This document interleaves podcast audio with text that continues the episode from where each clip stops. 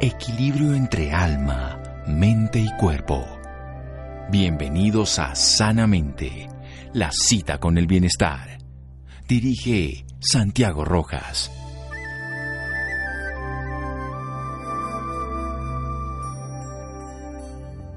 La buena salud no es algo que podamos comprar, sin embargo, puede ser una cuenta de ahorros extremadamente valiosa. Ann Wilson Chef. Buenas noches, estamos en Sanamente de Caracol Radio. Ayer en el mundo se celebraba el Día Mundial de la Lucha contra la Enfermedad, que vamos a hablar, la enfermedad del Parkinson. Y vamos a hablar precisamente de esta enfermedad es una de esas enfermedades degenerativas del sistema nervioso central y que tiene mucha complejidad. Afortunadamente, tiene un manejo médico, por eso es bueno que entendamos de qué va esta enfermedad, que aprendamos de un especialista. Incluso hay procedimientos un poco más invasivos, novedosos, que pueden llevar a una muy buena calidad de vida. Esta es una enfermedad que si bien no es curable, los pacientes que requieren atención, van a un profesional de la salud, pueden tener una buena calidad de vida. Por eso es importante aprender al respecto. Vamos a hablar con un médico de la Universidad del Bosque, neurólogo de la Universidad Fuchs. Es especialista en trastornos del movimiento y, por supuesto, en este caso, en la enfermedad del parque, son un trastorno del movimiento de la Universidad Nacional Autónoma de México. Es además ha estado también en trastornos del movimiento en el Hospital Clínic de la ciudad de Barcelona, en España, y también del SINAC en Madrid.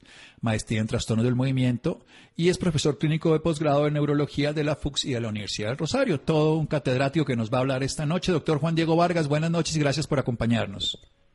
Noches, Santiago. Muchas gracias a ustedes por la invitación. Para mí es un placer poder compartir con ustedes y brindar un poco de, nuestro conocimiento en, esta enfermedad, que sé que muchas personas están atentas a, todo lo que podamos comentar el día de hoy. Le voy a hacer una pregunta eh, muy corta y después desarrollamos. ¿Todo temblor es Parkinson? No, no todo temblor es Parkinson. Eso es importante, eso es uno de los mitos de la enfermedad, eh, pero claro, es uno de los síntomas característicos de la enfermedad, pero no es el único. También está la lentitud, la rigidez, entre otros, muchos más como como son la inestabilidad postural y además de esos otros síntomas que no siempre son no motores, como la depresión, la ansiedad, problemas de los patos, son muchos otros. Sí, precisamente, ir a la segunda pregunta iba en la otra dirección. ¿Y si uno no tiembla, no tiene Parkinson? Entonces usted ya la contestó de todas maneras, porque son generalmente, las personas dicen, ah, no, si tiembla es Parkinson, si no tiembla no es Parkinson. Y bueno, técnicamente no pasa así. Por supuesto, el temblor es uno de esos síntomas y por eso vamos a empezar por ahí. Entonces, digamos, ¿qué es el Parkinson? Ya sabemos que puede temblar o no temblar y puede tener rigidez, otros trastornos, incluso a nivel del área afectiva. Claro, la enfermedad de Parkinson es un trastorno que es neurodegenerativo.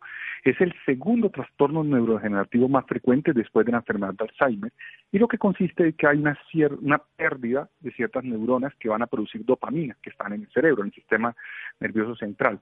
Y esta sustancia, que es importante para el movimiento, empieza a manifestarse, empieza a perderse, produciendo síntomas, los más visibles, que son los síntomas motores, con inestabilidad postural que se presenta con un tiempo más prolongado, empiezan con la lentitud de los movimientos, lo que llamamos nosotros bradicinesia, un temblor que de características más que todo se presenta en reposo y además de eso empezamos a sentir un entumecimiento, pesadez o rigidez en los brazos, en las piernas o en el torso.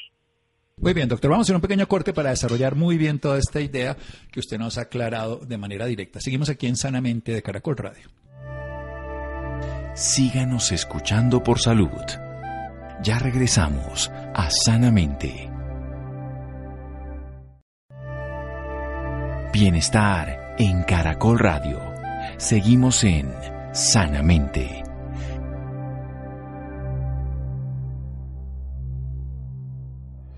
Seguimos en Sanamente de Caracol Radio. Nuestro invitado de hoy, el doctor Juan Diego Vargas, nos habla a propósito del Día Mundial del Parkinson que se celebró en el día de ayer. Él es médico de la Universidad del Bosque y neurólogo de la FUX y con varias especialidades en trastornos del movimiento, donde cabe precisamente la segunda enfermedad neurogenerativa más importante después del Alzheimer o la demencia que conocemos. Esta es una enfermedad que afecta específicamente a las neuronas productoras de dopamina en diferentes sustancias del cerebro, la sustancia negra, el globus pálido, bueno, muchos, el caudado, putamen, todas estas zonas del cerebro se afectan y no producen una sustancia que es esencial para el control de ciertas capacidades motoras. En este caso, la persona va a poder tener temblor, que es generalmente en reposo, va a llegar con el tiempo a no poderse mantener de una postura adecuada, en estabilidad postural, va a ser bradicinesia, que es que se vuelve más lento y va a poder llegar a la rigidez. Cuéntanos un poco más de la génesis, ¿por qué se dañan estas neuronas? ¿Por qué se evita que se produzca dopamina? Claro, es todavía la causa establecida no la tenemos. No se conoce exactamente la causa. Lo que sabemos es que hay la pérdida de las, neuronas que producen esa dopamina, que están en la sustancia negra, y esto provoca todos esos problemas de motricidad que hablamos anteriormente. Y lo que pasa es que el cerebro pierde aproximadamente el 80% de estas células y empieza a manifestarse presentando todos estos síntomas. Realmente no se conoce la causa de la muerte o del deterioro cerebral, pero prontamente, debido a las múltiples investigaciones que están haciendo los científicos alrededor del mundo, nos están arrojando ciertas pistas que nos pueden ayudar a entender un poquito más por qué es esta enfermedad, por qué se presenta. Bueno, ¿qué tanto componente genético tiene esta enfermedad y qué tanto componente tiene de procesos en la vida, traumáticos, infecciosos, metabólicos? Excelente pregunta. Muchas personas se preguntan, mi papá, mi mamá, mi abuelo tiene Parkinson, ¿yo voy a tener Parkinson? Realmente es muy baja, la posibilidad está alrededor del 10 o el 15%. Realmente las formas esporádicas, es decir, algo que te apareció, que te tocó vivirlo, que no tenga ningún descendiente, es lo más común, casi alrededor del 90%. Un bajo porcentaje, como les dije, es el que va a tener una herencia que va a ser, que va a depender, que va a ser autosómica dominante, es decir, que va a depender de que el padre o el abuelo o la madre va a heredártelo, pero realmente es muy baja la posibilidad de herencia en esta enfermedad, es muy baja. Y en nuestros países como Latinoamérica todavía es mucho menor que en países como Estados Unidos y Europa. Muy bien, hablemos, sí, de, eh, o sea, es más común en otros países que en el nuestro. De todas maneras, ¿cuál sería precisamente lo que llamaríamos prevalencia en este caso de la enfermedad? La prevalencia, bueno, más o menos se cree que van a haber seis, más de 6 millones de personas en el mundo que, están, que tienen esta enfermedad se cree que menos del 10% no están diagnosticados, pero más o menos 6 millones de personas del mundo van a tenerla. En Colombia tenemos una prevalencia que creemos que puede estar alrededor de los 200 mil personas con esta enfermedad. En países como Estados Unidos es mucho mayor y en Europa también mucho mayor. Ellos sí tienen los estudios donde se puede observar esa prevalencia, pero en nuestro país creemos que está en ese porcentaje. Bien, o sea, 200 mil personas en Colombia, unos 6 millones en el mundo, sí, eh, con algunos porcentajes de no diagnosticados, precisamente por lo que preguntaba al principio, porque como no tiembla, entonces no es Parkinson, o porque tiene otros síntomas que precisamente vamos a desarrollar. Hablemos de esa sustancia negra y todas estas otras consideraciones, porque la dopamina, seguramente todos habrán, habrán escuchado la dopamina para el ánimo, la dopamina para el placer, la dopamina, o sea, no solamente para la parte motora. ¿En qué otras actividades precisamente ocurren que el, que el Parkinson pueda influir no solamente en la lentitud, en el temblor en reposo, en la rigidez o en la inestabilidad postural? Claro, son varios.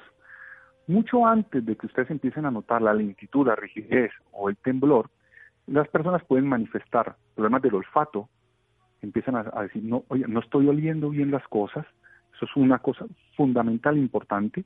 Dos, empiezan a manifestar estreñimiento. Tres, empiezan a tener una escritura mucho más pequeña. Además de eso, empiezan a manifestar ansiedad, pueden presentar depresión. Algunos, es muy raro, empiezan a tener problemas de memoria, que generalmente uno espera encontrar mucho después, pero también podrían presentar algunos pacientes esos problemitas de memoria que nunca llegan a ser como una demencia tipo Alzheimer. Pueden presentar aumento de la salivación, problemas del sueño, que también es algo fundamental importante, se pueden caer de la cama dormidos o empiezan a pelear en los sueños, dicen que tienen pesadillas, unos sueños vividos muy intensos y muy fuertes. Y también hay muchos más, pero estos son los, los importantes, los fundamentales, los principales. Sí, es para entender que esa molécula actúa en muchas otras funciones de la vida y que generalmente esos pacientes han tenido una larga lista de enfermedades o de, trastornos no, no, diagnosticados y eso es muy importante. Ahora la gente entiende lo del olfato, pero también el olfato es un síntoma que a veces tienen pacientes con demencia, ¿no? Es un síntoma también primario que y que no sabemos qué tanto el COVID pueda llegar a influir en esto, pues todo el mundo habla ahorita de la anosmia y todo, pero la pérdida del olfato no es un síntoma tan, tan, como digámoslo así, anecdótico o inocuo para nosotros los médicos. Bien, entonces hablemos un poquito precisamente de la escritura. Es que hay unos cambios que a mí me llaman la atención, que son cambios motores finos que las personas no notan, pero que podrían llegar a ser un diagnóstico más temprano y ayudarnos. Si empezamos a tener esos cambios, ¿qué, qué se podría hacer para decir esta persona realmente está teniendo un daño en las zonas productoras de dopamina? O descartar otra cosa, obviamente. Claro, es fundamental porque hay otras enfermedades que también pueden tener alteración en la escritura. Por eso es clave, clave, clave una excelente valoración por un neurólogo. Es decir, cuando ustedes sienten que está teniendo cambios en la escritura, estoy escribiendo más feo, estoy escribiendo un poco más pequeño, me brinca la mano al escribir, todas esas manifestaciones que no solamente aisladas, sino mirando también un conjunto, por eso es importante la anamnesis, hacer una, una correcta un correcto examen físico, nos podría ayudar a encontrar un diagnóstico, porque decir solamente que tienes un Parkinson con una alteración en la escritura es muy difícil, hay que unir varias cosas y todo ese conjunto nos va a ayudar a dar un diagnóstico mucho más certero. Pero recordar que son muchas enfermedades que pueden presentar esos síntomas, ese cambio en la escritura y que nosotros tenemos que definir de, de acuerdo a lo que nos cuenta el paciente y lo que nosotros podemos observar al examen físico. Sí, bueno, es precisamente lo importante de una valoración médica y no dejarlo como una anécdota. No es que el abuelito empezó a escribir más chiquito. No, es que no duerme bien. A mí el tema del sueño me apasiona y, y es uno de esos procesos que empiezan a alterar. Recordemos que hay una molécula involucrada que tiene actividades motoras, pero que tiene muchas, muchas condiciones en la sinapsis, en las integraciones neuronales, que puede afectarnos muchas más consideraciones. ¿Cómo se termina diagnosticando esta enfermedad entonces, además de la historia clínica y lo que estamos contando de los síntomas? ¿Cómo se logra tener la certeza de que tenemos Parkinson? Claro, es una, el diagnóstico siempre va a ser clínico. Esta es una enfermedad que es semiológica. Es decir, tiene que ser valorada por alguien experto que nos pueda acercar a ese diagnóstico.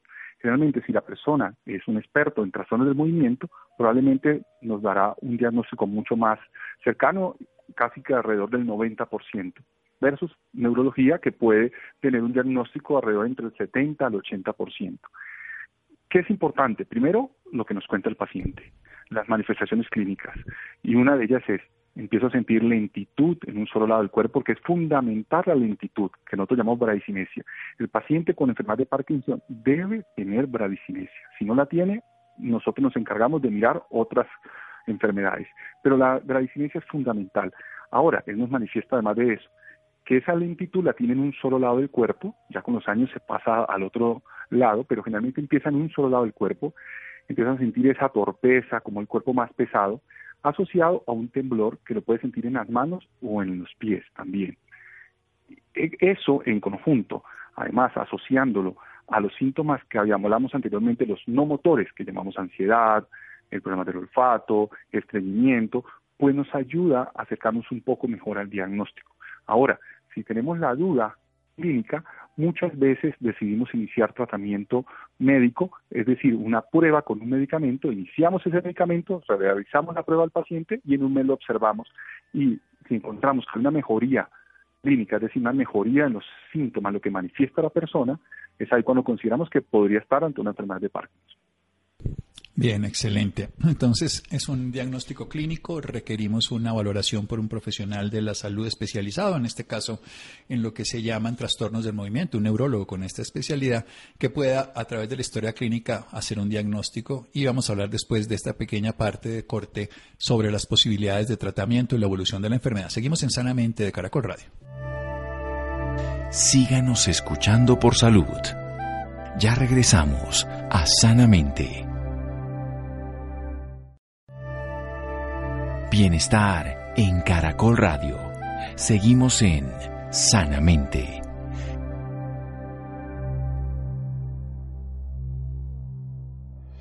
Seguimos en Sanamente de Caracol Radio. Juan Diego Vargas, nuestro invitado, es médico de la Universidad del Bosque, neurólogo de la Universidad Fuchs. Hoy precisamente es clínico y, profesor de posgrado de neurología de la Fuchs y de la Universidad del Rosario. Nos está hablando como especialista de trastornos del movimiento de la enfermedad que ayer se celebraba en el mundo, la lucha, el conocimiento, el aprendizaje, es la enfermedad del Parkinson, que se caracteriza por lentitud, que se caracteriza por temblor en algunos casos, no en todos los casos, que sobre todo ocurre en reposo, que puede ser de las manos o de los pies, que altera síntomas no solamente motores, además de la inestabilidad postural y la rigidez, sino que puede empezar con afectaciones del olfato, con alteraciones digestivas como estreñimiento, con alteraciones en la escritura que empiezan a disminuir el tamaño de las letras, con ansiedad, con depresión, con trastornos de salivación, sueño y en algunos casos no tan fuerte como en la demencia, trastornos de la memoria. Es importante entender que es una enfermedad de diagnóstico clínico que tiene un porcentaje muy bajo, 10 a 15% de la herencia y que definitivamente se puede presentar en cualquier tipo de personas y en diferentes edades. Uno ve actores que lo han tenido chiquititos, hay personas que lo tienen adultos mayores. Le quiero preguntar, ¿los traumas, por ejemplo, como el boxeador Mohamed Ali y estas cosas, tienen alguna relación directa? ¿Puede ser un favorecedor o es una coyuntura no clara? Otra interesante pregunta. Realmente, eh, si hablamos de Mohamed Ali, Mohamed Ali tuvo eh, una patología que no estaba asociada como tal a, la enfermedad de Parkinson. ¿Por qué? Porque él se creía que él tuvo un cuadro, eh, consideraban que probablemente el temblor y la lentitud era secundaria a una encefalopatía producto de los golpes o una enfermedad producto de los golpes que había recibido durante su vida, pero realmente es poco probable, porque esa enfermedad que está que se que empieza o que es que se llama también la, que era una enfermedad que se producía en los boxeadores, realmente una característica fundamental de esta era la alteración del estado de conciencia. La persona podría estar confusa, con pérdida de memoria, pero si ustedes ven a Mohamed Ali, Mohamed Ali, realmente el deterioro de su memoria o, el deterioro eh, por como tal de la conciencia mm, estuvo no lo presentó sino hasta después de 20 años. Generalmente estuvo preservado durante mucho tiempo. Por lo tanto se consideró que como tal Mohamed Ali tenía una enfermedad de Parkinson pero no podemos atribuírsela al boxeo a su deporte. En este caso no. Que cuando tú tengas en un deporte de acción por ejemplo el fútbol americano o el boxeo y presentes una alteración parecida a la enfermedad de Parkinson, no lo llamaríamos enfermedad de Parkinson, sino serían un parkinsonismo, manifestaciones producto de esos golpes, pero que no como tal no es una enfermedad de Parkinson. También hay medicamentos que producen síndromes parkinsonianos o parkinsonismos.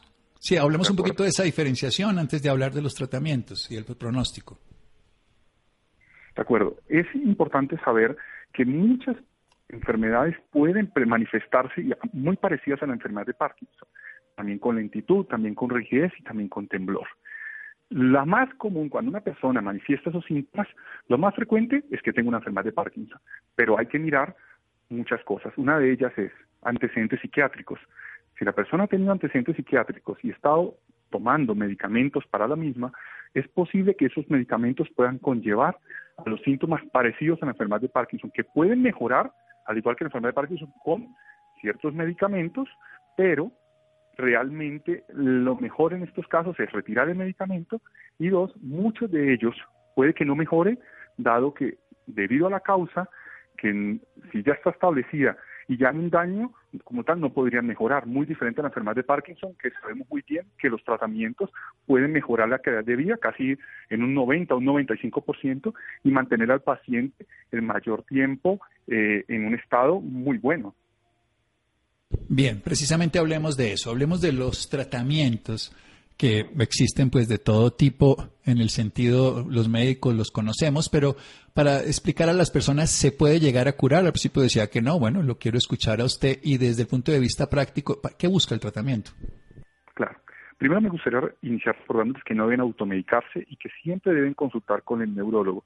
Y recordar que cada persona que tenga enfermedad de Parkinson va a tener unas características distintas y que estas características van a variar en función de la evolución de su enfermedad.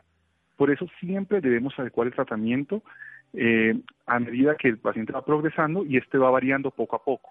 Es importante que todo tratamiento farmacológico que iniciemos en las personas es individual. No es el mismo tratamiento que iniciamos a X que a Y todos los pacientes son diferentes. Partiendo de eso, la mayoría de los síntomas que presentan la enfermedad de Parkinson están producidos por la falta de dopamina. Por lo tanto, los fármacos que vamos a emplear con más frecuencia van a intentar reemplazar esa dopamina que se está perdiendo. ¿Y cómo se consigue? Pues iniciando a cierta dosis y, y, además de eso no solamente iniciando un tratamiento único, a veces necesitamos dos o tres tratamientos que permitan suplir esa deficiencia. ¿Cuáles son? Hay varios. Muchos de ellos son los precursores de dopamina, otros son los llamados agonistas dopaminésicos, generalmente los norgóticos, otros son los inhibidores del catabolismo de levodopa y de dopamina, otros son inhibidores del amado y además inhibidores de la COM. Además, se considera que la enfermedad de Parkinson no tiene cura, pero un tratamiento adecuado puede aliviar los síntomas y además de eso mejorar la calidad de un paciente, como les dije anteriormente, un 90 o un 95%. Pueden estar perfectos los primeros años.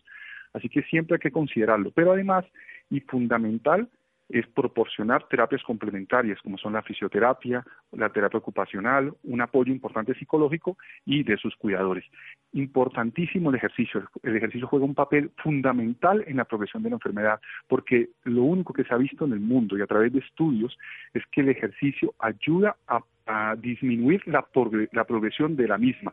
Eso no lo hace ningún medicamento, pero sí lo hace el ejercicio. Tanto así que cuando yo veo a mis pacientes, eh, yo les formulo la medicación y les digo casi que en la misma fórmula médica les pongo ejercicio 30 minutos al día. Esto es muy importante porque es algo que puede hacer cualquier persona en su vida y que se ha demostrado su eficiencia. Es gratis, está disponible en su casa con la forma que quiera, puede hacer bicicleta, que es lo que uno ve generalmente a muchos pacientes de Parkinson que funcione. Hablemos de tratamientos que se hicieron a lo largo del tiempo, experimentales, por ejemplo, trasplantes que se hacían de células de la corteza suprarrenal, donde se produce también, en este caso específicamente dopamina y se, de la de la médula suprarrenal, perdón, y que se llevaban a, a, colocarlos allá en, la sustancia negra y todo. Y de eso a lo que se ha llegado hoy con esos tratamientos ya de estímulos eléctricos con unos marcapasos específicos. ¿Cómo va todo eso? Bueno, con respecto al, al trasplante, realmente no se ha encontrado ninguna evidencia como tal en la literatura que nos apruebe el uso de este medicamento en el tratamiento de la enfermedad de Parkinson. No así la estimulación cerebral profunda, que son esos estímulos eléctricos, que es la cirugía de Parkinson, y son esos estímulos eléctricos que van directos a un núcleo que van a permitir no solamente una mejoría en las funciones motoras, es decir, en la lentitud, en la rigidez y en el temblor, sino también fundamental en la reducción de medicamentos, porque muchos de los pacientes y de las personas que nosotros vemos con esta enfermedad ya llevan muchos años, están tomando muchos medicamentos y empiezan a experimentar complicaciones. Es ahí cuando la cirugía juega un papel fundamental. ¿Para qué? Para reducir estos medicamentos eliminando los efectos secundarios. Sabemos muy bien, Colombia es un país donde practicamos la cirugía casi que somos el segundo o tercer país en Latinoamérica que más hace cirugías para enfermedad de Parkinson y la mayoría de estas han sido exitosas. Por lo tanto, nosotros nos consideramos como un país que podemos considerarnos expertos en, en la cirugía para Parkinson, somos muchos los especialistas que la practicamos y realmente tenemos unos resultados que son muy buenos en los pacientes, que son satisfactorios durante muchos años. La mejoría la pueden ver durante aproximadamente 10 años. Y además tenemos también otros tratamientos que son inyectados y otros tomados que nos pueden ayudar en, esa enfermedad de Parkinson que ya es avanzada. Y estos tratamientos se han visto que también nos ayudan a mejorar la calidad de vida de nuestros pacientes. Bien, por eso le preguntaba lo de células madre también, todas esas cosas que se han, que se dicen popularmente, están en todos lados, pero pues usted es el que sabe que no tienen y lo que pasó hace 30, 40 años que se hizo, esas cirugías se hacían hace muchos años, bueno, que además todas esas cosas, hay que entender que todo eso que llamaríamos fracaso en medicina es lo que permite después, lo que se hizo en el 92 para, lo, por ejemplo, el RNA mensajero, hoy lo que permite ser una vacuna. En su momento fue un fracaso, en teoría, pero simplemente fue un paso previo. Y en medicina hay que entender que muchas cosas que en un momento no funcionan, en realidad lo que están haciendo es abriendo lo que hizo Tomás Alva Edison 49 veces antes de generar la bombilla, aprender y, seguir. Precisamente en ese orden de ideas, ¿para dónde va? La posibilidad de tratamiento con Parkinson nos acaba de decir que hay fármacos, que hay inyectados, que hay esta estimulación cerebral profunda, que existe además la posibilidad de un apoyo complementario que me parece esencial, la parte psicológica, la parte familiar, porque es una enfermedad que genera codependencia muchas veces. Pero ¿hacia dónde va la propuesta? Precisamente ya que celebramos el Día Mundial de la Lucha contra el Parkinson, de su manejo integral y de su capacidad si llegamos a algún día de regeneración eh, neuronal. Ah, eh, los estudios eh, todos los días se están saliendo cosas nuevas, pero hasta el momento consideramos que eh, toda esta simulación cerebral yo creo que eh, va a ser una parte fundamental en el, no solamente en el conocimiento de la enfermedad, sino también en el tratamiento de la misma. ¿Por qué? Porque esta nos va a permitir ayudar a, nuestros pacientes no solamente con la parte eh, farmacológica, que muchas veces muchos pacientes son intolerantes al medicamento, entonces tener un estimulador cerebral o conocer un poco más de estos núcleos basales que son como el, es, como el motor de, del cuerpo humano, es el que permite el movimiento, desacelerar, frenar, etcétera. Realmente lo que creemos nosotros que a futuro es que se van a generar mejores moléculas que van a permitir que las personas no presenten efectos secundarios, pero que sí puedan mejorar clínicamente y que estas moléculas puedan tener un efecto mucho mayor que las que tenemos actualmente. Actualmente tenemos unas moléculas muy buenas, pero que realmente eh, con el tiempo dejan de ser tan efectivas, con el tiempo de, de transcurrir la enfermedad, dejan de ser tan efectivas. Por lo tanto, consideramos que a futuro deberían existir medicamentos que sean muy efectivos durante mayor tiempo y lo que tenemos actualmente que puede simular esto es la, cirugía para Parkinson, que hasta el momento es lo mejor y creemos nosotros que es, es lo que debemos aspirar, que muchos de nuestros pacientes después de varios años de enfermedad y después de tener varios tratamientos orales, pues deberían eh, deberíamos considerarlo en nuestra práctica diaria y suministrárselo a los pacientes porque realmente el beneficio que ellos tienen es es bien importante, y no solamente el beneficio del paciente, sino el beneficio de sus cuidadores, de su familia, porque eso es una enfermedad que comparten, comparte toda una familia, es una vivencia que no solamente es, es, uh, es particular, es, uh, es, por la persona, sino de toda la familia, es una vivencia que vive toda la familia que están involucrados con su, con, con el paciente. Sí, esto por eso insistía el apoyo complementario, porque es una enfermedad que genera codependencia en muchos casos, o sea, el uno con el otro, la otro con el uno a nivel familiar y mucho impacto, porque puede llegar a ser cada vez más compleja. ¿Qué tan frecuente es que haya demencia en un paciente, precisamente el trastorno de memoria y que se vaya, que se junten estas dos enfermedades precisamente? Sí, este es otro de los mitos de la enfermedad. Eh, muchas personas eh, consideran que si las personas tienen Parkinson van a tener una demencia. Realmente la demencia también es muy diferente al Parkinson. Y es importante también recordarles que con el tiempo la enfermedad va a llevar a que las personas tengan un problema en la memoria, un problema, un deterioro cognitivo, en unas alteraciones, por ejemplo, para desarrollar ciertas actividades, pero nunca llegan a ser tan severas como en las personas que tienen demencia. Eso sí es bien importante. El Parkinson sí puede tener todo cognitivo, pero lo empiezan a notar después de 10, 12 o 15 años. Realmente al inicio es muy raro o infrecuente encontrar personas que tengan ya experimenten el cognitivo al inicio de la enfermedad. Y si lo presentan, hay que pensar en otras enfermedades. Sí, hay que pensar en demencia, que es otra enfermedad diferente, o pues algún otro tipo de trastorno que exista a ese nivel neurológico. Pasemos nuevamente a algo que usted ha hecho énfasis. Aquí incluso hace un par de años hicimos un programa sobre el mismo tema, la cirugía. La cirugía que es algo que usted practica. ¿Cómo es ese procedimiento para que la gente le tenga más claro y para que pueda buscarlo desde un punto de vista profesional, por supuesto, después de un tiempo de la enfermedad? ¿Quiénes los tienen indicado y quiénes no se benefician, de la cirugía? Claro, es primero que la persona tenga enfermedad de Parkinson, comprobar el diagnóstico. Y eso se comprueba después de, varios años, específicamente más de cuatro años.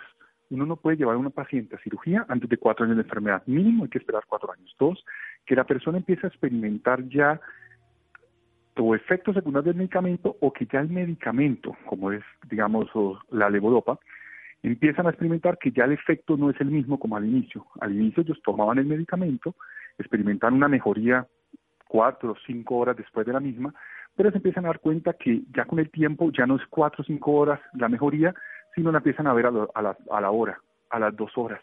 Ya no es el mismo efecto. O sencillamente se toman el medicamento y ya no experimentan esa mejoría que tenían antes. Todo esto unido también a mirar eh, cómo viven con la familia, si tienen un buen acompañamiento.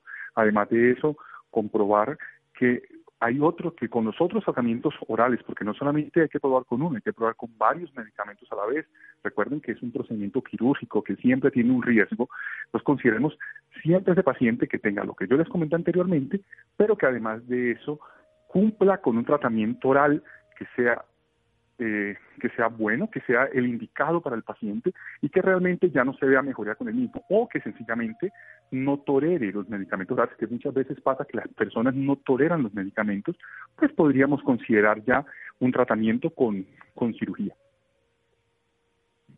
Bien, es importante nuevamente esa valoración, ese criterio de un profesional, en este caso, como puede ser nuestro doctor que nos está hablando, doctor Juan Diego Vargas, sobre los trastornos del movimiento. Para terminar, en el sentido práctico, una persona puede tener su calidad de vida en qué porcentaje laboral, social, dentro de cargos generales. Yo entiendo que hay todas las diferencias de la enfermedad.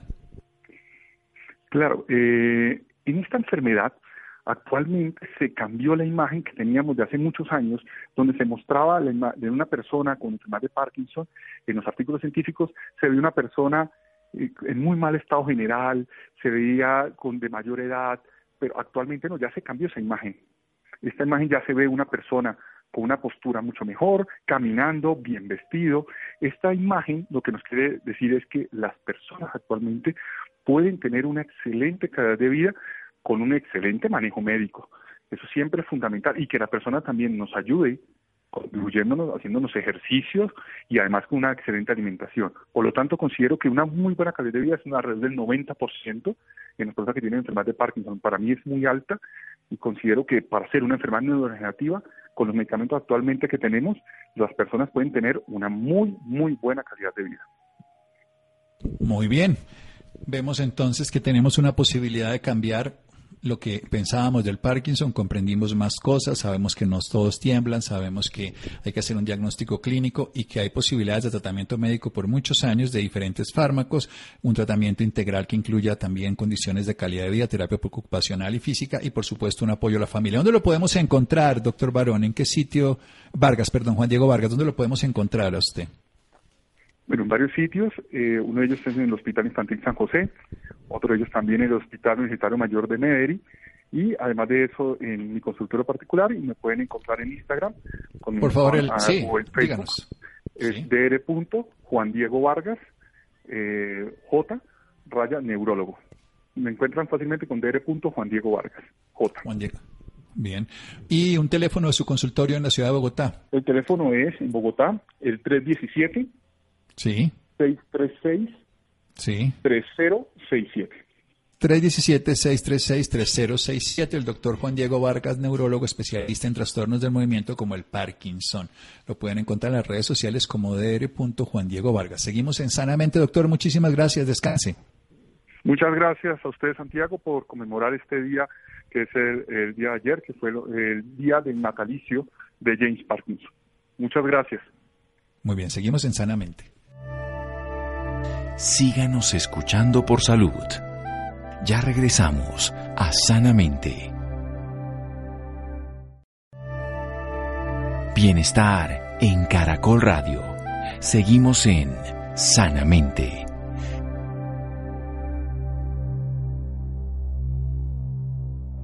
Seguimos en Sanamente de Caracol Radio. Vamos a hablar sobre las tecnologías emergentes que son la clave para mejorar la atención de pacientes cardiovasculares en todo el mundo. Querida Laura. Muy buenas noches Santiago, para usted y para todas las personas que nos están escuchando en este momento. Claro que sí Santiago, un diálogo constructivo con diferentes métodos prácticos puede ayudar a que los pacientes de él logren un equilibrio mental entre la enfermedad y su vida cotidiana en época de confinamiento. Este tema es realmente importante y por esta razón nos acompaña en la noche de hoy la doctora Viviana Parra Izquierdo. Ella es médica reumatóloga, experta en gastroenterología y endoscopia digestiva. Es actualmente fundadora y presidenta de la Fundación de Enfermedad Inflamatoria intestinal colombiana desde hace dos años. Doctora Viviana, muy buenas noches y bienvenida sanamente de Caracol Radio. Muy buenas noches, muchísimas gracias por la invitación y por permitirnos poder eh, difundir un poco el mensaje y concientización sobre esta patología. Doctora, por empezar, háblenos un poco sobre ella. ¿De qué se trata? Bueno, la enfermedad inflamatoria intestinal es un término en el cual se engloban dos enfermedades, que son la colitis ulcerativa y la enfermedad de Crohn. Estas enfermedades tienen un origen multifactorial. ¿Eso qué quiere decir? Que hay factores genéticos involucrados, hay medioambientales, hay ¿sí? y se caracteriza por un fenómeno inflamatorio de diferentes grados de severidad en todo el tracto digestivo. ¿Eso qué quiere decir? Presentan úlceras, estrecheces en el intestino, perforaciones, pueden presentar fístulas, que son como caminos inadecuados entre el intestino y la región perianal al lado del ano, o la vagina entre el intestino y la vagina, entre el intestino y la uretra por donde sale la orina, o entre el intestino y la piel. Adicionalmente, tienen una afectación potencial en otros órganos como son la piel, las articulaciones, los ojos o el hígado. Estas enfermedades pueden llegar a ser muy severas y muy discapacitantes porque como inflaman y ulceran el tracto digestivo, las personas se desnutren, presentan síntomas como diarreas, pero diarreas crónicas, abundantes, de más de cuatro semanas, con seis, diez, tenemos pacientes de 15 a 20 deposiciones al día. Como tienen úlceras, entonces salen en la deposición con sangre, con moco, hacen fiebre, mantienen fatigados, con dolor abdominal eh, tipo cólico, eh, disminución del apetito y pues por supuesto un adelgazamiento no intencional porque no se pueden absorber bien los nutrientes. ¿Por qué se dice que toda la población puede verse afectada? Bueno, eh, esto no tiene discriminación de razas ni de edades, ¿sabes? Es una enfermedad que aunque tiene unos picos específicos, porque los picos primordiales son entre los 30 y los 40 y luego entre los 50 y los 60, son como los picos mayores de presentación, se presenta tanto en mujeres como en hombres, pero tenemos también niños con esta patología. Y algo que quería dejar muy en claro es que es una patología que no tiene cura, ¿sí? Eh, pero tiene tratamiento. Entonces es una patología crónica que si no hacemos un diagnóstico temprano podemos eh, tener complicaciones si no se trata de manera adecuada. Ya en Latinoamérica cada vez está aumentando mucho más la prevalencia de estas patologías. Según datos del Sistema Integral de Información de Protección Social que almacena pues todos los diagnósticos en Colombia de las enfermedades, para el 2014 teníamos por cada 100.000 personas colombianas, 50 tenían, por ejemplo, colitis ulcerativa y 5 tenían enfermedad de Crohn. Y ya para el 2016 teníamos 17 pacientes con enfermedad de Crohn por 100.000 habitantes y 113 pacientes por 100.000 habitantes de colitis ulcerativa. Entonces, cualquier persona puede desarrollarlo, sea cualquier tipo de raza, cada vez en nuestros países aumentando más la prevalencia, entonces, por tanto, hay que hacer una concientización a todos aquellos que sufran de esos síntomas que ya mencioné, de que idealmente consulten a su gastroenterólogo quería hablarles un poco de la causa, porque eh, los pacientes siempre preguntan, pero ¿por qué me dio a mí esto? ¿Sí? No es culpa del paciente, no es porque hayan hecho algo malo o hayan tenido algo específico que les haya generado puntualmente la enfermedad. Eh, por lo general en estas enfermedades autoinmunes en las cuales el sistema inmunológico, que es el que nos defiende, se equivoca y comienza a reconocer nuestras propias proteínas, nuestros propios tejidos, en este caso el tracto digestivo, como extraño. Entonces comienza a atacarnos, nuestras propias defensas nos atacan. Entonces por eso utilizamos medicamentos que bajan un poco las defensas para poder modular toda esa respuesta inflamatoria que está tan, tan, tan alborotada en el cuerpo y que nos deje de atacar nuestro sistema digestivo y así controlar los síntomas. Pero hasta ahora no tenemos una medicación que cure la enfermedad. Y por ejemplo, ¿qué síntomas deben tener en cuenta, ya que usted dice que esta enfermedad tiene que detectarse a tiempo? Bueno, esto es muy importante porque hay muchos pacientes que andan por ahí con síndrome intestino irritable que siempre les dicen, ah, es que tiene síndrome intestino irritable y realmente es una enfermedad inflamatoria intestinal. Son pacientes que hacen diarreas, pero no son diarreas como la de cuando me tomo algo y me cae mal y me dio una diarreita, no, son diarreas crónicas, son pacientes que llevan más de cuatro semanas, que hacen más de seis veces al día, eh, que tienen dolor anal y urgencia para defecar, que tienen que ir y quedan con ganas eh, y siempre permanecen con esa urgencia porque depende del compromiso intestinal, hacemos los síntomas. En el caso de la colitis, tenemos compromiso de recto, colon sigmoide, izquierdo, transverso, derecho. Entonces depende del tipo de compromiso, asimismo voy a hacer diarrea con sangre o puede hacer diarrea sin sangre o puede ser diarrea solo con moco.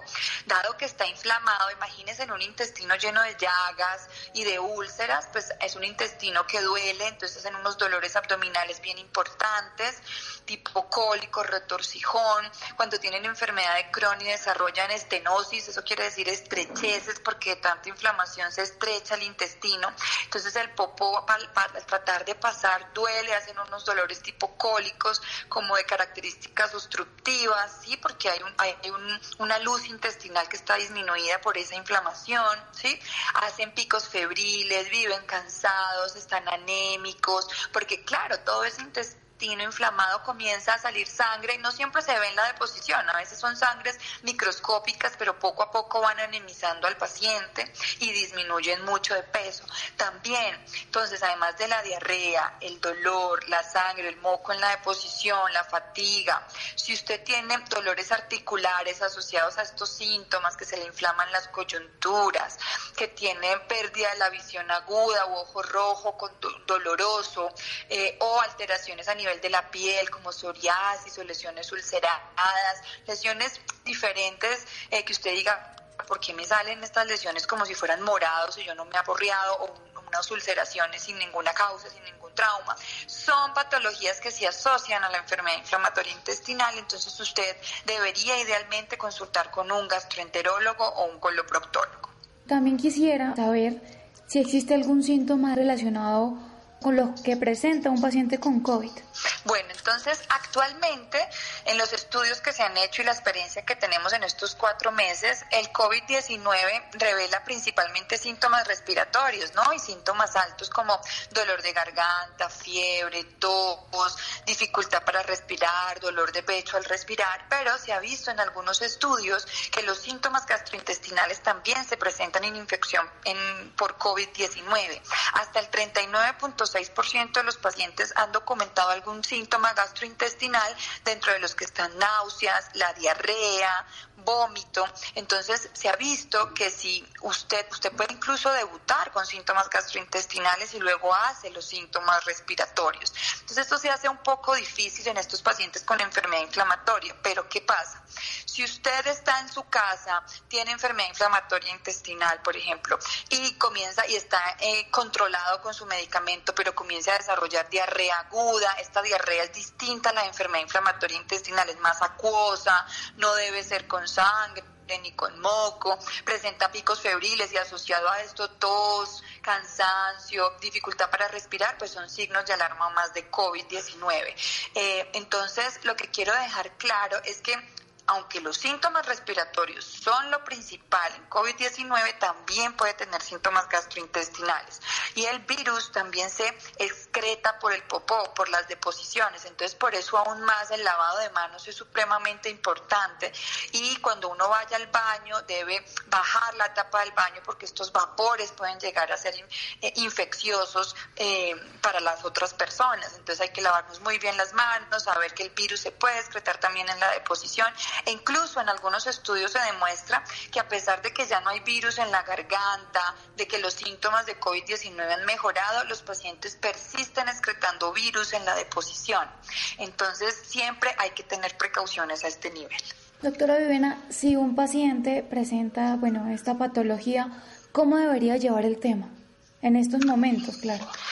Bueno, en estos momentos, eh, dado que habíamos hablado de que damos medicamentos que bajan un poco las defensas, pues son pacientes de cuidado, ¿sí? Eh, el paciente lo más importante es que tiene que tener controlada su enfermedad. Entonces no debe desconectarse de su médico. Un paciente con colitis ulcerativa o enfermedad de Crohn debe estar siendo controlado por un gastroenterólogo o un coloproctólogo porque son enfermedades muy complejas que deben ser manejadas por supraespecialistas. En este instante se sugiere la teleconsulta, que no pierdan el contacto con su médico, que continúen con su tratamiento. Por nada del mundo suspenda el tratamiento, porque hay algunas personas que dicen, no, que como estos medicamentos me bajan las defensas, entonces yo mejor me lo, lo suspendo porque de pronto me da más riesgo de COVID. No, los estudios han mostrado que entre más controlada tengamos la enfermedad, menor riesgo tenemos de infectarnos. El factor de riesgo principal para un paciente con enfermedad inflamatoria intestinal, para tener una enfermedad severa por COVID-19, es que tenga activa la enfermedad, o sea, que esté con la diarrea activa, con sangre, con dolor, eh, con bajo peso, anémico. Entonces la idea es mantenga su medicación, mantenga sus controles por telemedicina idealmente, si está usando la terapia biológica, que son uno de los medicamentos que damos y tiene que ir al centro de infusión, debe contactarse con su centro de infusión y debe de ir a sus citas. Ellos están haciendo todos los protocolos de seguridad adecuados para que usted pueda ir a hacerse la infusión y luego ir a casa y tener lo menos contacto posible con otros pacientes y con otro personal de la salud.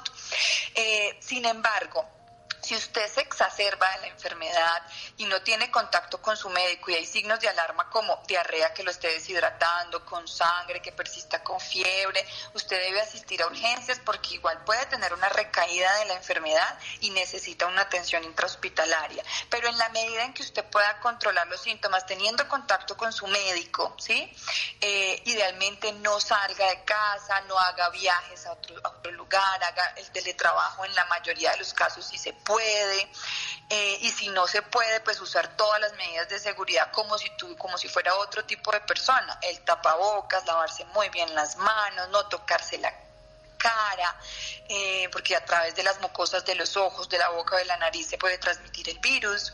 Y lo más importante es que tenga controlada su enfermedad, no suspenda el tratamiento. Si llega a presentar síntomas de COVID, debe comunicarse a las líneas nacionales que están autorizadas, informar para que se comuniquen con ustedes si los síntomas son leves, lo manejan en casa, ya si los síntomas tienen algún signo de alarma, lo manejan de manera intrahospitalaria y su gastroenterólogo le informará si tiene una prueba confirmatoria para COVID-19 y tiene enfermedad inflamatoria intestinal, el suspenderle el tratamiento inmunosupresor, pero solo bajo eh, el consejo y la directriz de su médico tratante.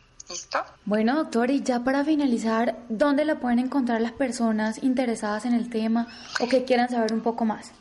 Bueno, eh, quiero aprovechar eh, para a todos aquellos pacientes que nos están escuchando y que tienen colitis ulcerativa o que tienen enfermedad de Crohn, que tenemos una fundación compuesta por pacientes y por médicos que se llama FUNEICO, que es la Fundación de Enfermedad Inflamatoria Intestinal Colombiana. Es una fundación que se creó el año pasado, tiene como objetivo dar a conocer la enfermedad inflamatoria intestinal, brindar ayuda a las personas que reciben el diagnóstico de colitis y de enfermedad de Crohn en búsqueda de soluciones para un tratamiento integral, brindando asistencia a los pacientes y a sus familias, como al cuerpo médico y a las instituciones de salud interesadas en la detección de esta enfermedad, aumentando la concientización, ¿sí? Les ayudamos mucho en la parte administrativa de trámites administrativos con sus medicamentos, damos mucha educación, tenemos todo un programa educativo para todos estos pacientes y para sus familias. Nosotros tenemos una página que es www.funeico con doble i También nos encuentran en redes sociales, en Instagram, Twitter y en Facebook como arroba Funeico. Tenemos un teléfono que es el 318-794-2560 es el teléfono de la fundación. Si usted tiene un amigo, un conocido, si usted es paciente, comuníquese con nosotros que lo podemos ayudar. En el caso mío, yo soy reumatóloga y también soy gastroenteróloga. Tengo una formación en enfermedad inflamatoria intestinal y yo tengo teleconsulta como consulta presencial también en la clínica Palermo. Mi número es 350-543-8587 y me pueden encontrar también también en, en mi página web, doctora, tal cual como, como se escribe, doctoravivianaparra.com, www.doctoravivianaparra.com o en Instagram o en Facebook como dra.viviana.parra.izquierdo. Allí también da, doy consejos sobre enfermedad inflamatoria intestinal y sobre diferentes patologías gastrointestinales y reumatológicas. Muy bien, doctora, muchísimas gracias por esta valiosa información y por acompañarnos esta noche en Sanamente de Caracol Radio. Ok, muchísimas gracias a ustedes por permitirnos dar un mensaje y concientizar sobre esta enfermedad. No olviden que existe Funeico y que los podemos ayudar. Bueno, gracias a Laura, a Adrián, Fernanda. Jessy Rodríguez, Ricardo Bedoya, Freddy e Iván, quédense con una voz en el camino con Ley Martín. Caracol piensa en ti. Buenas noches.